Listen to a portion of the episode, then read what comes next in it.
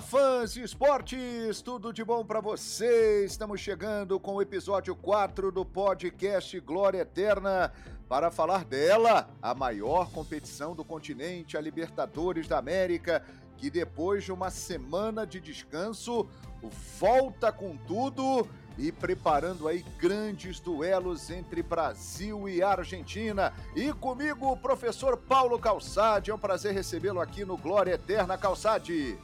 Olá, João. Olá, pessoal. Para todo mundo que nos acompanha aqui. Estamos aí, Libertadores chegando, muito quente. Né? Até porque clubes brasileiros levam para Libertadores um pouco de suas histórias regionais. Nem todo mundo está ótimo. Vamos falar muito disso, João. É verdade, Calçade. Olha, já nesta terça-feira temos uma rodada dupla com duelos Brasil e Argentina e exatamente vamos destacar esses jogos agora. Começando com Estudiantes de La Plata e Bragantino. Nesta terça, 19 horas, ESPN e Star Plus. É o duelo dos líderes do grupo. Quatro pontos para cada, hein? O Estudiantes, que é um time que tem chamado atenção aí desde as fases eliminatórias da Libertadores, ele está invicto a 10 jogos. O Bragantino, que também vem muito bem, conta com a ótima fase de Ítalo. Ele fez três dos quatro gols do time na Libertadores. E o Ítalo é o segundo mais experiente do elenco. Ele tem 34 anos e jogou uma semifinal de Libertadores em 2016 pelo São Paulo contra o Atlético Nacional de Medellín. Pelo fato do adversário jogar fora de casa e valer a liderança do grupo, essa é a maior prova de fogo do Braga até este momento na Libertadores da América, Calçade. Ah, João, é a mais difícil, né? Até porque o Bragantino e o Estudiantes têm quatro pontos, cada um já tem aí duas partidas, uma vitória e um empate, e eles estão, acima de tudo, lutando pela ponta. Né? Então, esse é um jogo fundamental, porque independentemente do que acontecer na outra partida, Nacional e Vélez, a gente está falando de uma luta por ponta aqui. Esse jogo pode mexer muito na classificação. O Bragantino, é, ele teve uma participação boa na Sul-Americana ano passado, isso dá aí uma não, é, não, não torna aí tudo uma novidade para a equipe. O Bragantino tem alguns jogadores que têm alguma experiência, outros já são mais jovens, precisam do apoio dos mais velhos. Então eu entendo que a campanha até agora em duas partidas ela é boa, não é excelente, mas é dos estudiantes também não. E esse é o jogo. Esse é o jogo. O vencedor desse jogo aqui dá uma bela encaminhada na classificação, vai a sete pontos, restando ainda três partidas para realizar. Então é um baita. Não é um teste, né? É um baita jogo para o time do Barbieri.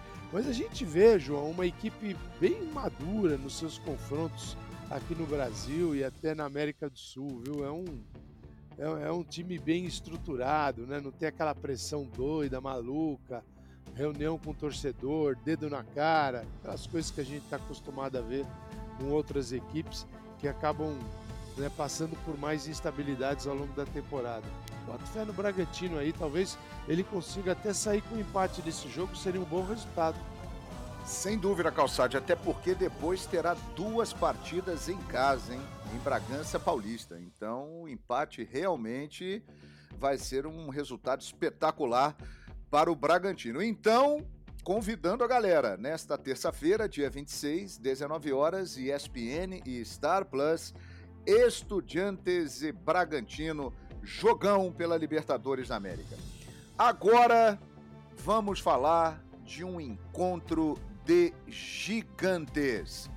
Terça-feira, 21 e 15, ESPN Star Plus, direto da Neoquímica Arena, simplesmente Corinthians e Boca Juniors.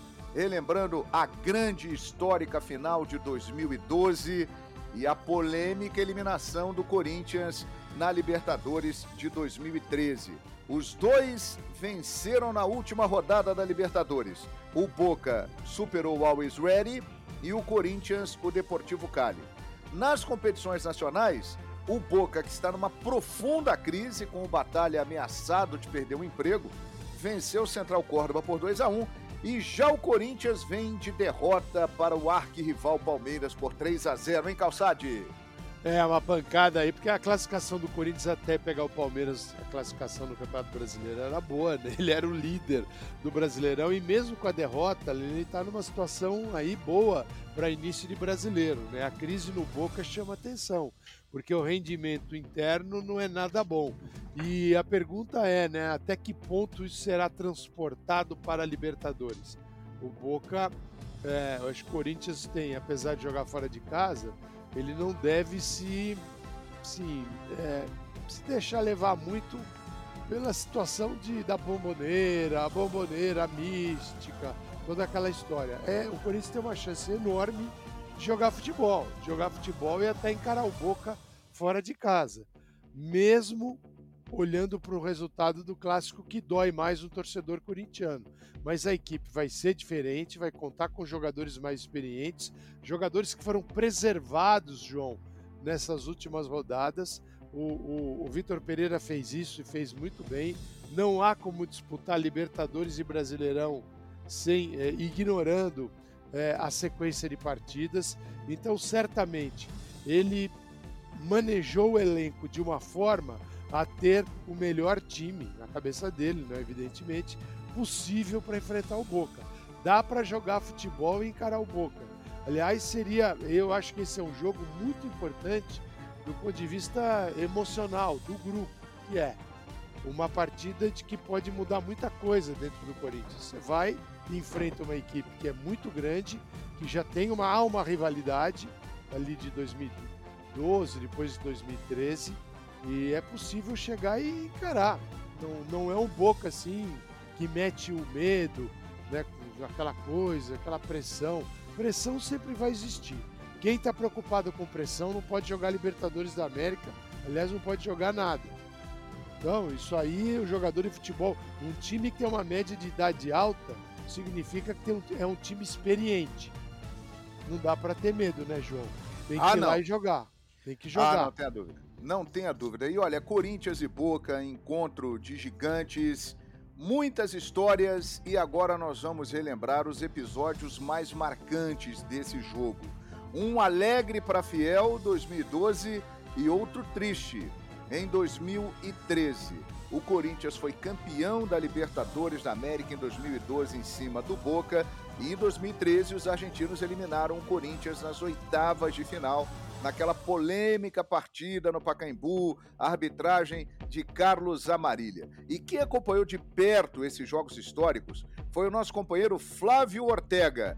Ele conta pra gente agora como foram aquelas coberturas, hein, Ortega? Um abraço a todos que estão acompanhando o podcast. Bom, para falar de 2012 é, é, falar de um ano especial, o mais especial da minha carreira como jornalista, né? Tive o prazer de e a coincidência, né, de estar presente ali nos três grandes eventos do ano. Me lembro de ainda já setorista do Corinthians na época, acompanhei toda a trajetória do time na Libertadores. Aí recebi também é, o prêmio e a honra né, de, de ser o repórter da final da Champions League na Alemanha, né, quando o Chelsea foi campeão contra o Bayern de Munique, e depois tive a oportunidade de encontrar os dois campeões lá no Japão, né, fazendo a cobertura do Mundial. Especificamente sobre a final de 2012 da Libertadores, né, tem uma história saboriosíssima, que é a do gol do Romarinho no primeiro jogo na Bomboneira, que eu não vi. É, é, muito interessante isso, às vezes o, o, o, torcedor não sabe, né? o fã de esportes não sabe como funciona ali é, o nosso trabalho. É, tava eu, Cledio Oliveira e o PVC, se eu não me engano, na transmissão lá na Bomboneira, e aí ainda pela rádio. E tanto eu como o Plihal, que fazia a reportagem pela TV, a gente tem o costume ali de descer com 30, 35 minutos do segundo tempo para conseguir fazer as entrevistas pós-jogo, né? É, arrumar um bom lugar ali na, na zona mista. E quando a gente estava descendo as escadas é, da bomboneira, uh, sem ver o jogo, a gente viu ali um grito de gol muito forte.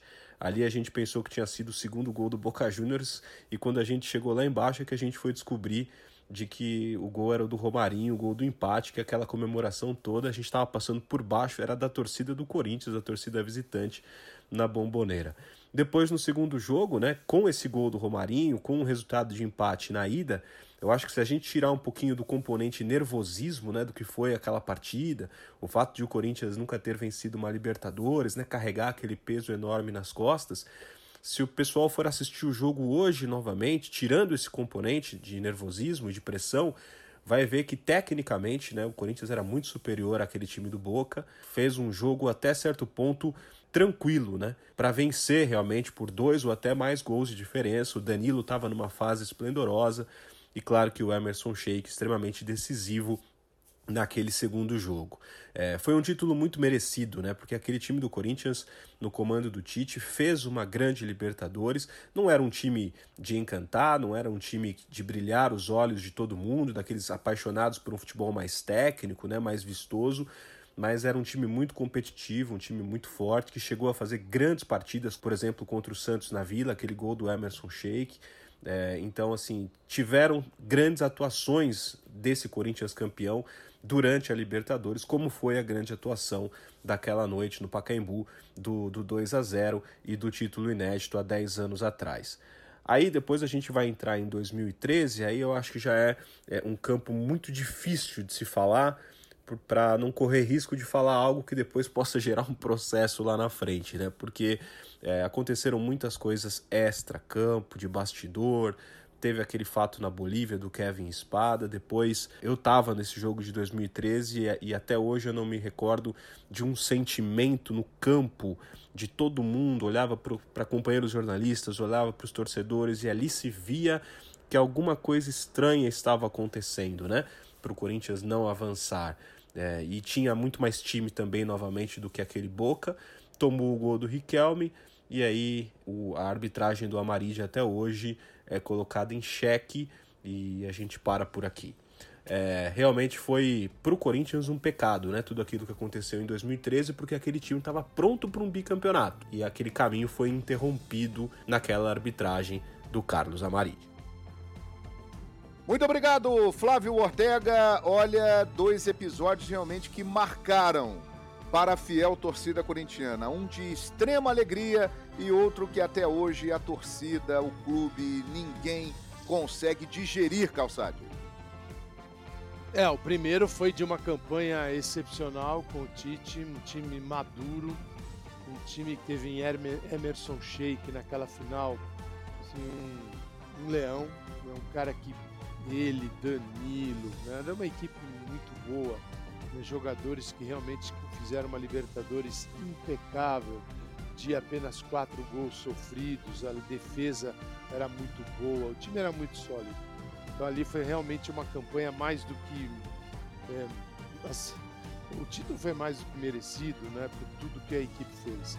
No ano seguinte, o que houve foi assim, um dos maiores roubos da história do futebol, porque ele foi sistemático não foi um lance isolado, foram lances.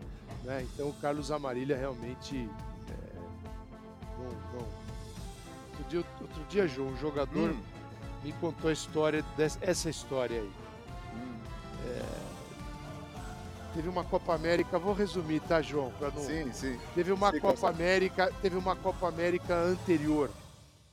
Sim. E um jogo entre Brasil, é, e um jogo entre Brasil, Argentina e Uruguai que o Amarília estava em campo. E foi um jogo que começou bem complicadinho e ele foi tomou uma prensa no, no intervalo, né, mas uma prensa que ele ficou quietinho, não relatou na súmula. Uhum. É, mas ele ficou devendo para a Argentina, entendeu? E depois ele veio pro jogo. Eu sei porque quem deu a prensa nele me contou. Então, o, o, o, o jogador assim o protagonista da história contou ela todinha. E aí o, Maria, o Amarília veio para o Pacaembu. Eu estou falando, ah, mas você está acusando. Não, o Amarília, depois de todo aquele processo na América do Sul, de queda de dirigentes brasileiros, sul-americanos, prisão, FBI, todo mundo, o Amarília apareceu na história. Como um árbitro que fazia acordos, entendeu? Então, não somos nós, isso aí é a justiça né? É a justiça que provou que era um cara complicadinho, né? Então explica-se tudo o que aconteceu naquele momento. E, é, e isso está na história de Boca e Corinthians até hoje, João. Até hoje. É verdade. Muito forte, muito forte. Muito forte. E vem aí mais um capítulo dessa história nesta terça. Neoquímica Arena, Corinthians e Boca, uma decisão, porque vale lembrar, hein? Os quatro times do grupo estão com três pontos. E depois desse jogo, o Corinthians fará duas partidas fora. Jogará com o Boca na Bomboneira e com o Deportivo Cali lá na Colômbia. Agora, lembrando do grande momento de alegria, 2 a 0 Pacaembu, foi a única vitória do Corinthians sobre o Boca na história. E nós vamos ouvir um dos protagonistas, um dos mestres daquele time, o meia Danilo, como jogou bola o Danilo, hein, rapaz? Ele lembra da conquista daquela Libertadores. Essa Libertadores não teve jogo fácil, né? E a nossa equipe foi, foi, foi crescendo e encorpando jogo a jogo, né? Então, você, o mata-mata lá contra o Emelec foi uma guerra, né? Um jogo muito difícil. Então, é difícil você lembrar dessa Libertadores e falar que teve um jogo fácil. Não teve. A gente foi jogando bem a cada jogo e aumentando, a confiança aumentando. Que a gente sabia que para ser campeão a gente ia ter que ganhar mais ou menos dos melhores aí, né? Então, o Emelec também foi difícil. Depois vem o Vasco, aquele jogo, né? Definido nos finais. Aí tem o Santos também, né? que é uma semifinal, onde, graças a Deus, eu fiz aquele gol lá.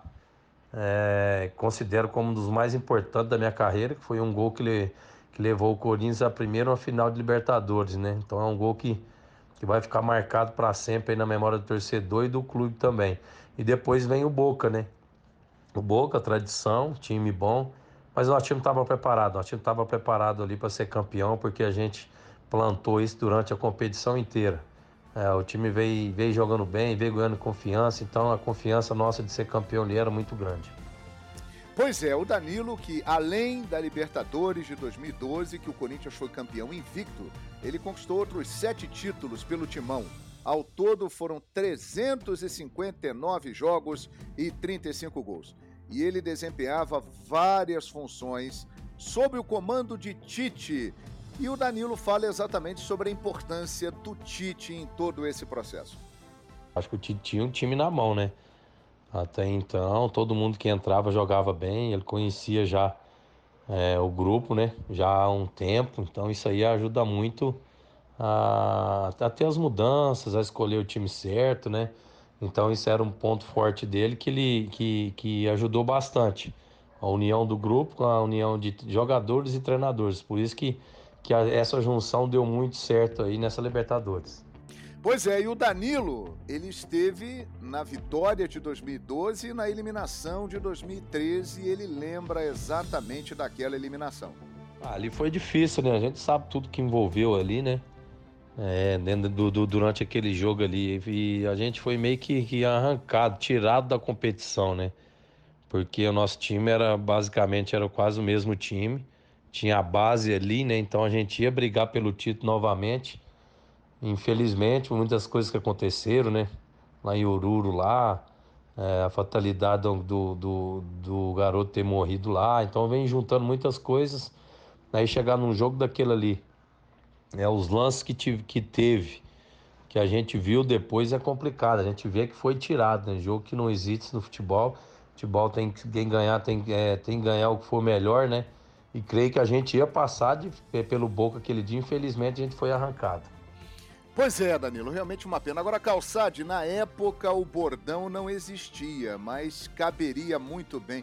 O Danilo era um deboche de jogador, hein, Calçade? Ah, João, era um deboche, João. E o, o legal do Danilo é que com essa tranquilidade que ele falou com a gente, era mesmo do campo. Para ele não tinha esse negócio se ele estava jogando na, na bomboneira, no Pacaembu, onde é que for, na, no Japão. Era assim, não estava nem aí, né? Então, assim, tem alguns jogadores de uma classe, né? Assim, o Danilo é, é uma classe especial. E essa classe especial envolve muita coisa, não é só a habilidade, a técnica, tem tudo isso, mas a tranquilidade, o gelo, a frieza, né? E uma assim, de uma natureza, né, para jogar futebol, um cara assim de uma tranquilidade, né, natureza tranquila, né? É, é, são caras raros. E o Danilo era raro, porque ele era tudo isso e mais um pouco, né? Ah, o Danilo era lento. Não, o Danilo ele era de uma inteligência para jogar, fazia a bola, a bola sim tinha velocidade. Então o Danilo que tinha passou, por exemplo, pelo São Paulo, encontrou no Corinthians talvez o seu porto seguro, onde as coisas realmente se encaixaram e a torcida corintiana aprendeu a entender o Danilo. Aquilo que. O, je, o jeito do Danilo, porque a gente aqui tem que pensar o seguinte: às vezes, para um torcedor do Corinthians, uma, uma equipe grande, tá ali o tempo todo, né, em embates clássicos, disputas, ele quer aquela intensidade, aquela loucura. O cara que, ainda mais a torcida do Corinthians, aquele cara que dá aquele carrinho, sai pela linha de fundo, atropela a placa, o hum. Maqueiro, hum. o Bandeirinha e o Danilo naquela paz dele. E a torcida aprendeu a respeitar e a entender o Danilo. Isso foi muito legal, João. Um baita é jogador. É, craque, jogou muito, tanto no Corinthians quanto no São Paulo. Zidanilo chegou a ser chamado assim, né? João, é. Temos um problema, hein? É, qual é, hein? O problema é Vitor Pereira testou positivo para Covid. Opa! E o Corinthians, essa notícia, nós estamos gravando, né? Uhum. Na segunda-feira, mas a notícia da manhã, uhum. agora, é recente, há alguns minutos surgiu essa entrevista, essa informação. Ele testou positivo né, na manhã desta segunda. O Opa. Corinthians vai fazer uma contraprova, mas não, ainda há uma outra ainda à espera de uma outra resposta. Mas a primeira não é boa.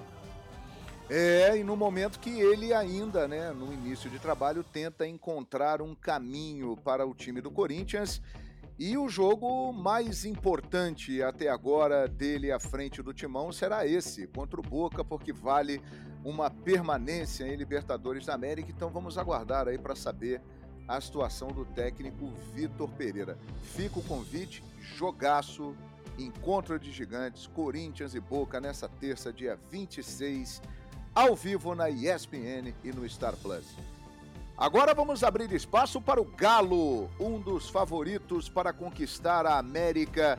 E o Atlético tem um jogo complicado nessa rodada. Ele vai jogar contra o Del Valle lá no Equador. As informações com o Vinícius Nicoletti. O Atlético já viajou para o Equador, onde enfrenta o Independiente Del Valle terça-feira pela Libertadores. O time atuou pelo Campeonato Brasileiro no sábado à noite, diante do Curitiba, empatou 2 a 2 No domingo fez o treinamento cedo na Cidade do Galo e, na sequência, a delegação embarcou para Quito. 24 jogadores foram relacionados, com três desfalques importantes. O Dodô, que já está há bom tempo fora da equipe, aí machucado. O Queno, que passou por uma cirurgia no olho, não tem previsão de retorno e o Savarino, venezuelano, que precisa de um visto especial para entrar no Equador, portanto, ficou fora da lista dos relacionados o Savarino, que foi titular do Atlético nos últimos dois jogos. A equipe atleticana chega descansada para esse confronto contra o Independiente Del Valle, porque o técnico turco Mohamed revezou os titulares nos últimos dois jogos, Copa do Brasil contra o Brasiliense e pelo Campeonato Brasileiro diante do Curitiba neste jogo de sábado à noite. Por isso, equipe inteira, 100% para esse confronto, fisicamente. O Atlético vai defender um bom retrospecto como visitante. São nove jogos nessa temporada jogando fora de casa, com sete vitórias, uma derrota e um empate. Já venceu o primeiro jogo fora de casa contra o Tolima pela Libertadores. O provável Atlético com Everson no gol, Mariano, Natan Silva, que não atuou nos dois últimos jogos, e o Júnior Alonso fechando a zaga. Na lateral esquerda, o Guilherme Arana. Meio-campo com o Alan, Jair e o Nátio Fernandes. Lá na frente, Zaratio, Hulk. E aí a dúvida: Ademir ou chileno Eduardo Vargas? É um timaço do Galo, hein? Um jogão nessa rodada Del Valle e Atlético Mineiro. E outro mineiro entra em campo também na quarta-feira, é o América, que tem um jogo chave, porque o América tem derrota, tem empate contra o Galo e precisa vencer o Tolima. O Vinícius Nicoletti fala do Coelho aqui no nosso podcast Glória Eterna. Já o América recebe o Tolima quarta-feira no Estádio Independência e busca primeiro gol e a primeira vitória em casa. Nem na segunda fase e terceira fase, antes da fase de grupos, o América conseguiu um golzinho em casa. O time vem de derrota no Campeonato Brasileiro, 3 a 0 para o Santos na Vila Belmiro, venceu o CSA pela Copa do Brasil, dois jogos consecutivos fora de casa, e diferente do técnico Turco Mohamed, que poupa os jogadores, o técnico Wagner Mancini não tem essa opção de preservar os jogadores do América. O elenco bastante limitado. E são vários desfalques. O lateral esquerdo, Marlon, segue com dores no joelho. Esse está fora do jogo contra o Tolima. O Lucas Cal e o Maidana, com dores no tornozelo. Os dois ficaram fora dos dois últimos jogos, mas podem reaparecer na equipe nesse jogo de quarta-feira como opção aí para o Wagner Mancini. O Wellington Paulista, esse continua de fora, contusão muscular. E a expectativa pela estreia do Aloísio Boi Bandido. Já está regularizado na CBF, vem treinando, aprimorando a parte física, pode aí aparecer na equipe, pelo menos no banco de reservas. Essa é a expectativa dos americanos. Provável América para enfrentar o Tolima, com Jailson no gol, Patrick, Conte, Éder e o João Paulo. No meio-campo, Zé Ricardo, Juninho e Alê. Lá na frente, Felipe Azevedo, Paulinho Boia e o Everaldo. Obrigado, Vinícius e. O Calçade, o América perdeu em casa para o Del Valle e arrancou um ponto aí, empatou com o Atlético no Mineirão numa partida até que poderia ter vencido. E agora tem esse jogo fundamental contra o Tolima no Estádio Independência. Calçade. É, ele tem que ganhar o jogo, né? O América para sair do fundo da tabela. O América tem um saldo negativo de menos dois gols, né? Então ele está lá no fundão junto com o Tolima, um ponto. Não é um jogo só especial para o América, para o Tolima também é fundamental para tentar reagir a uma classificação. Eu acho que e, e esse ponto pode jogar, pode ajudar o América, que é um adversário também que precisa do resultado, não pode ficar só especulando. Mas é o América, a gente está vendo pelas informações do Vinícius, né?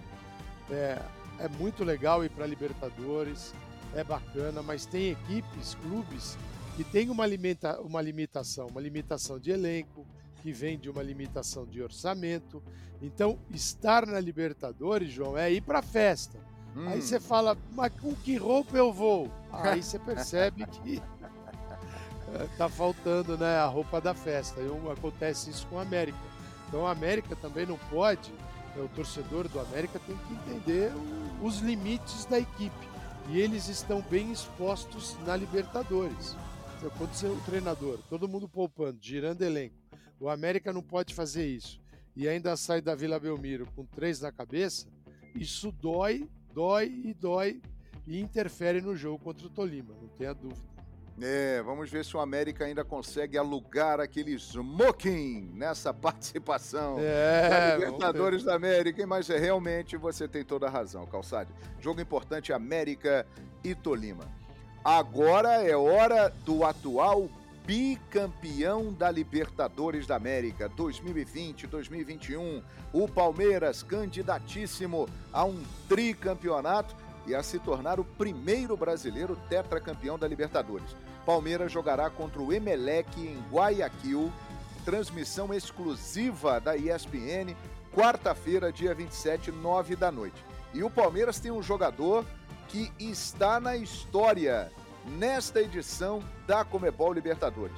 Estou falando de Marcos Rocha. Ele se torna um dos brasileiros com mais participações e o que tem mais participações seguidas. Ele tem mais participações seguidas na história da Libertadores de 1960 a 2022. São 10 participações seguidas, de 2013 a 2022. Depois vem o Maicon com 7 e o Rogério Ceni com 7. Impressionante o Marcos Rocha, hein? Participou de todas as edições da Libertadores entre 2013 e 2022. E o brasileiro com mais participações na Libertadores da América. São 10 o Marcos Rocha, se juntando ao Jean, volante, o Danilo, meia, que conversou com a gente agora há pouco aqui, o Fábio Santos, lateral, e o Hever, zagueiro. E o lateral palmeirense fala exatamente sobre essa marca histórica. Estou indo para a décima Libertadores consecutiva. Então, tenho colecionado aí bastante momentos importantes, né? E algumas decepções. Acho que os momentos importantes é... são os títulos, né? São três Libertadores, três momentos diferentes. Né? Uma com Atlético Mineiro, duas com Palmeiras. É, então, são três momentos históricos assim na, na, minha carreira, onde que eu guardo com muito carinho as recordações. É, mandei fazer até réplicas das taças, né? Para no futuro eu poder mostrar o meu filho, a minha família, as pessoas que são importantes para mim, que eu consegui fazer história dentro da Libertadores.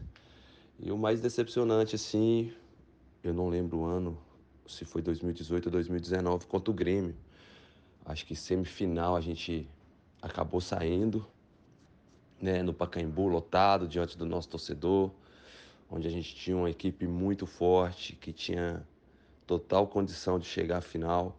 Então, acho que esse momento me deixou bastante chateado, bastante triste, assim, mas graças a Deus depois a gente conseguiu é, duas Libertadores, onde que conseguimos retribuir todo o carinho que foi ofertado para a gente naquela decepção, né, com aquela eliminação que a gente teve diante do Grêmio.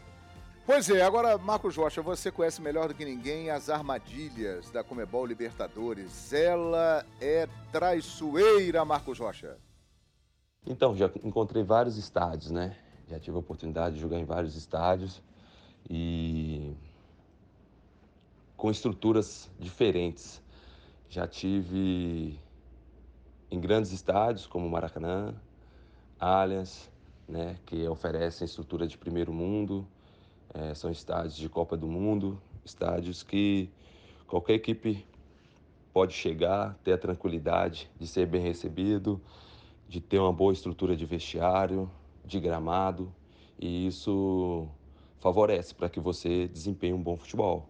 Como também já cheguei em estádios que não tinha condição nenhuma de te receber, é, gramado ruim, é, estrutura de vestiário ruim, é, sem água quente. E são histórias né, que faz a Libertadores ser tão marcante assim e ser tão comemorada quando você consegue ser campeão. E isso são coisas que, que vão ficando na história, né? vão deixando marcado é, dentro da Libertadores. É, por isso todo mundo fala que é um campeonato de superação, porque você encontra é, situações distintas onde você tem que buscar essa superação para conseguir passar de fase, chegar à final e ser campeão. É, não é fácil não, hein? Ganhar a Libertadores da América com as suas peculiaridades. Agora você já enfrentou grandes jogadores nesse seu percurso em Libertadores da América, hein, Marcos Rocha? Já joguei contra grandes jogadores, né? É, jogadores em grandes fases é, dentro do seu clube. Eu lembro de um camisa 10 do Santa Fé da Colômbia, que era o Omar Pérez. É, eu enfrentei ele é, jogando pelo Atlético Mineiro. Era um jogador que tinha uma potência na bola parada assim incrível, incrível. Quando a gente sofria algum tipo de falta perto da área, algo parecido assim, é, a gente tinha que redobrar a, a atenção, é, porque ele tinha uma qualidade incrível assim de bater na bola. Então, é um jogador que eu lembro bem, mas acho que tive do meu lado, né? Os melhores jogadores. É, Ronaldinho Gaúcho, o Dudu hoje aqui no Palmeiras, o Veiga, é, outros jogadores também que são importantes dentro da Libertadores, como o Gabigol, o Bruno Henrique, que é um jogador muito difícil de marcar. Então, é, são jogadores com características diferentes, mas que estavam e estão vivendo né, um grande momento vestindo a camisa dos seus clubes. É isso aí, muita gente boa jogando a Libertadores. Obrigado, Marcos Rocha, e parabéns pela sua trajetória. Emelec Palmeiras exclusivo na ESPN nesta quarta, nove da noite, lá em Guayaquil.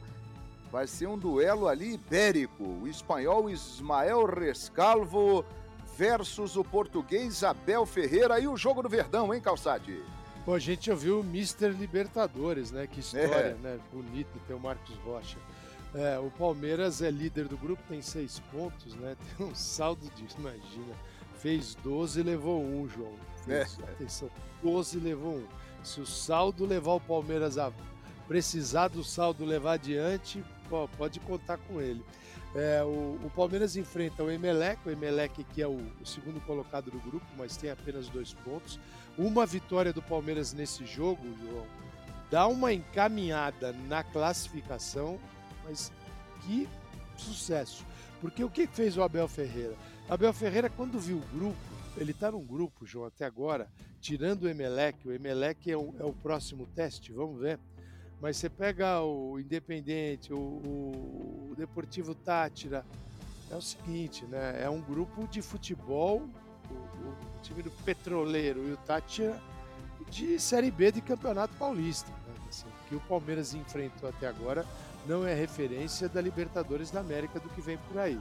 O Abel, quando vê isso, ele bola o seguinte: até terminar a fase de grupos da Libertadores, serão disputados oito jogos no Campeonato Brasileiro. E ele resolveu dar uma ênfase assim, maior ao Brasileirão e encaminhar a Libertadores, sem perder a Libertadores do foco. Ele sabia que ele poderia mesclar o time na Libertadores e não no Brasileiro. E ele fez isso e se saiu muito bem. Mesclando o time na Libertadores e colocando o principal no brasileiro, ele tem seis pontos na Libertadores. O que ele não conseguiu foi o sucesso todo que ele imaginava nas primeiras rodadas do Campeonato Brasileiro. Mas vem tudo funcionando. Vem funcionando. O Palmeiras vai se recuperar no brasileiro e vai se classificar na Libertadores. E enfrenta o, o, o Emelec, que é curioso. O Rescalvo, o treinador, ele, você pegar, ele é espanhol, ele é de Valência. A história dele no futebol espanhol é inexistente. Equipes assim da terceira divisão, ele, ele treinou de equipes bem pequenas. Mas ele, quando vem para a América do Sul, aí ele pega Independente de Medellín, Independente Del Valle, até chegar ao Emelec. Então a vida dele está muito baseada no que ele fez aqui. De certa forma, João, o Abel Ferreira Sim. não é diferente. Também, é verdade né? Porque o Palmeiras é o time da, da glória eterna do Abel Ferreira, porque o que ele fez no Brasil, mas nem de perto aconteceu em Portugal. O Palmeiras é tem chance de encaminhar mais uma vitória aí, jogando com seriedade, os principais jogadores. Pode dar Palmeiras, João. Ah, não tenha dúvida. Palmeiras, o Verdão sobrando no grupo da Libertadores. Rafael Navarro, ele tem seis gols e é o artilheiro da competição. Fez quatro contra o Independiente Petroleiro. Agora é a hora do debochado da semana. O comentarista Renato Rodrigues vai falar sobre o argentino de 32 anos, centroavante do Emelec, hein? O Mauro Quiroga. Olho nele, hein, Renato? Bom, e nessa semana, para a gente ficar de olho nessa rodada da Libertadores, a gente vai dar uma olhada no Emelec e um centroavante que realmente vem rendendo bastante na equipe equatoriana. A gente vai falar de Mauro Quiroga, centroavante da equipe, oito gols em oito jogos no campeonato equatoriano até aqui. Tem um gol já na Libertadores também. É verdade que é dúvida, ele saiu da última partida com um probleminha muscular, foi poupado no fim de semana. Então, muitos esperam que ele retorne nessa partida pelo Emelec. Jogador de muita força física, principalmente, é um centroavante de área, 1,88m, um cara que usa muito o corpo para fazer o pivô, para distribuir o jogo e também para brigar por bolas pelo alto. Um jogador que tem impulsão, que tem força e que bate muito forte na bola. O Quiroga, que é argentino, né? joga no, no Equador, mas teve a sua carreira muito no México. Jogou por Necaxa, jogou por Pachuca, jogou no, no, Atlético São Luís. Enfim, um jogador que fez uma carreira por lá, passou também pela Espanha e é um jogador que se posiciona muito bem, já experiente, é, tem 31 anos, jogador que, que rodou bastante e que, se você der espaço para ele dentro da área, é um cara que briga muito, que usa muito bem o corpo. Então é bom ficar de olho nele nessa rodada aí. Valeu, um abraço. Outro, portanto, olho no Mauro Quiroga, centroavante do Emelec. Espaço aberto agora para falar do Flamengo. Quinta-feira, sete da noite, ESPN mostrando Universidade Católica e Flamengo direto de Santiago. O Flamengo, que em seis jogos contra a Universidade Católica, são quatro derrotas, ganhou duas vezes. Nas três vezes que foi ao Chile, o Flamengo perdeu em 2002, 2010 e 2017 todas pela Comebol Libertadores. Na sequência, agora atual, o Flamengo empatou com o Atlético Mineiro, venceu o Tajeres, venceu o São Paulo, empatou com o Palmeiras. Foram no máximo aí duas mudanças de um jogo para o outro. O Paulo Souza é, mantendo uma base. Já contra o Atlético Paranaense, derrota por 1 a 0 no último sábado, o Paulo Souza mudou quatro jogadores no time titular. O Flamengo tem dois jogos e duas vitórias, está na liderança do grupo e vai encarar a Universidade Católica lá no Chile, hein, Calçade? Bom, a Universidade Católica é, é, é o segundo colocado, né? A gente está falando então de uma disputa até pela ponta, porque uma vitória da Universidade Católica a leva para seis pontos e o Tajeres, que tem três, pega o Sporting Cristal. Se dos resultados, pode todo mundo terminar com seis nesta rodada. Agora, o Flamengo tem grupo, tem elenco, ambição para passar o trator no grupo, João. Não dá para pensar diferente. Né? O Flamengo ele tem uma, uma força, uma potência. Isso é reconhecido na América, na América todinha. As equipes é, respeitam o Flamengo pela capacidade que tem, pela qualidade de jogadores. Então, não é não é assim ousado demais até pensar numa vitória do Flamengo fora de casa, o que seria fantástico. Flamengo tem que ter isso em mente. Na terceira rodada, uma vitória, ele vai para nove pontos, segura é, os seus adversários, segura a Católica. Aí, dependendo do que acontecer em Tadieres e Sporting Cristal, a situação vai ser muito confortável para a virada de turno. Então é fundamental o Flamengo encarar essa partida com máxima atenção e tem, pode ganhar, né? Tem, pode ganhar. Vem aí de uma pancada no sábado, não foi nada bem, não, não deixou o treinador feliz, mas na Libertadores o Flamengo pode ter sim um rendimento é, para ir a nove pontos. Nove pontos com três rodadas seria excelente. Até porque, né, João? São hum. equipes que têm a possibilidade de lá na frente, diante de uma melhor campanha, ter os jogos da volta realizados em casa, no mata-mata. Isso é muito importante. Sem dúvida. E o Flamengo no Maracanã, com o apoio da sua torcida, podendo decidir ali, é algo de fato especial. Então, é muito importante, como explicou o Calçade, esse jogo. Quinta-feira, Universidade Católica e Flamengo, transmissão da ESPN e do Star Plus. O sobrevivente. É, rapaz, professor Calçade não sobreviveu, hein, professor? Não, eu fui de é. Olímpia, fui é. de Olímpia, logo na primeira rodada a Olímpia falhou. É, rapaz, o Paulo Calçade, o Paulo Andrade, o Zinho e o Zé Elias é, não sobreviveram, o Pedro Ivo também não, e continuam sobrevivendo João Guilherme, sou eu que apostei nessa rodada numa vitória do Atlético Mineiro. Univaldo Prieto apostando no The Strongest e o Oswaldo Pascoal apostando em vitória do Palmeiras. Então vamos ver quem vai continuar sobrevivendo. Calçade, foi um enorme prazer estar contigo no podcast Glória Eterna, hein? João, até a próxima e um convite para o Fã de Esportes. Fique ligado nos canais esportivos do Grupo Disney, porque vem muita Libertadores Ei. por aí essa semana. E depois, João, é. depois é. da rodada, a linha de passe. Exatamente! Estaremos todos juntos e amanhã estaremos juntos em Corinthians e Boca. Valeu, galera! Obrigado por acompanhar o nosso podcast Glória Eterna. Até a próxima, fãs de esporte.